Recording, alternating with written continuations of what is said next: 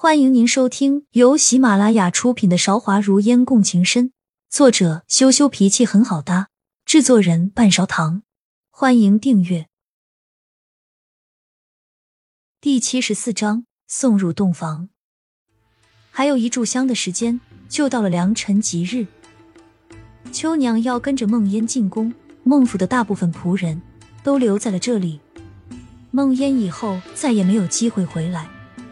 于是将所有的事情都交给万年还有于飞打理。自小秋娘就跟着梦烟，从江南到上京，换到了皇宫，所以也没有什么不适应的。学武今天也来了，脸上罩着面纱，没有人认识他，不能去皇宫观礼，他就来给梦烟送嫁了。看着面前一堆吵吵嚷嚷的人，梦烟真切的笑着。自己的婚礼能够得到这么多人的祝福，确实是一件很值得开心的事情。层层叠叠的禁卫军围满了整个上京，只为守护梦烟的安全。出于天子的安全考虑，来迎亲的是赵云。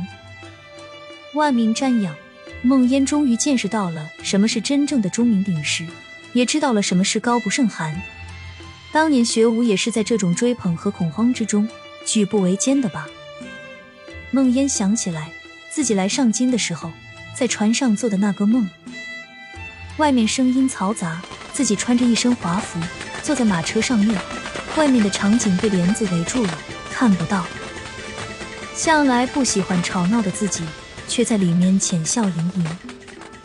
想起了离开江南的时候，自己的那份不舍。不出意外，他应该再也回不去了吧？接下来的事情。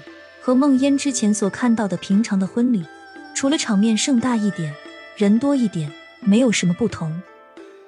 周围奏起喜庆的音乐，在赞礼者的指引下，三拜天地，接下来就是送入洞房。两个人洞房是在帝后的专属寝宫。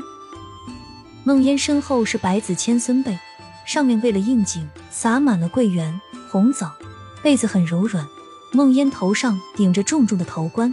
很久很久，脖子很酸。娘娘，再忍着点，陛下很快就到了。旁边的嬷嬷见到梦烟的肩膀动了动，马上上来揉捏。还不习惯这么一举一动都有人伺候着，梦烟身体有些僵。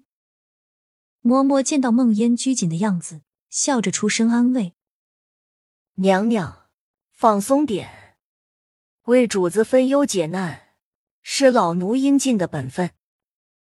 梦烟以后贵为皇后，身边伺候的人肯定是以前的几倍还不止，心里不禁对她的友好产生了好感。你叫什么名字？以前是伺候谁的？老奴叫简心，是皇上派来伺候皇后娘娘的。以前老奴是皇上的奶娘，现在年纪大了。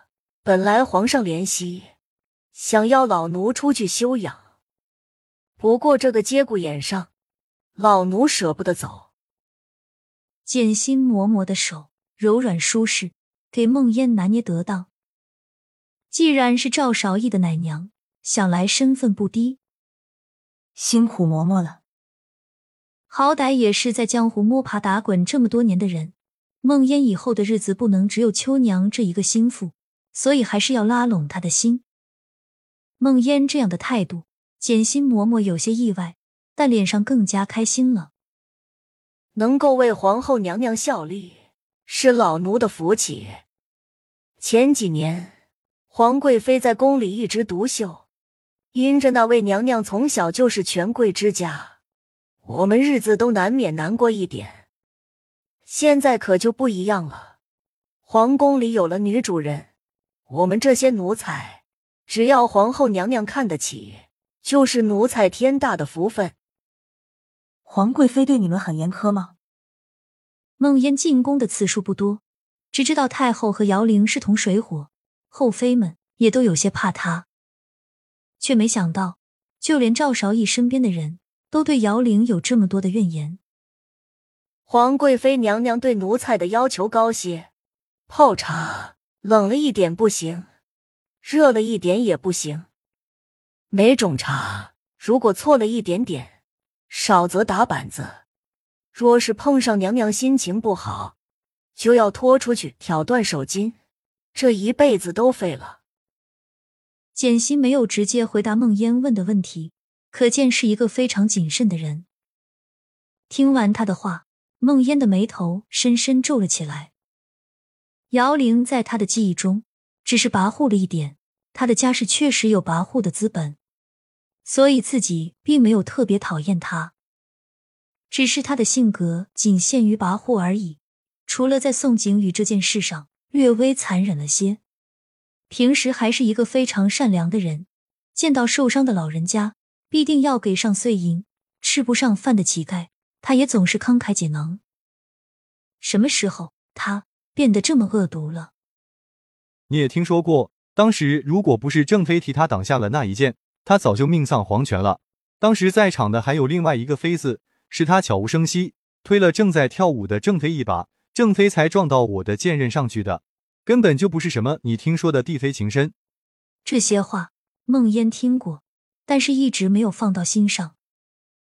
对了，梦烟拉着简心嬷嬷的手问：“郑妃的情况怎么样了？”简心的脸上浮现了恐怖的神色。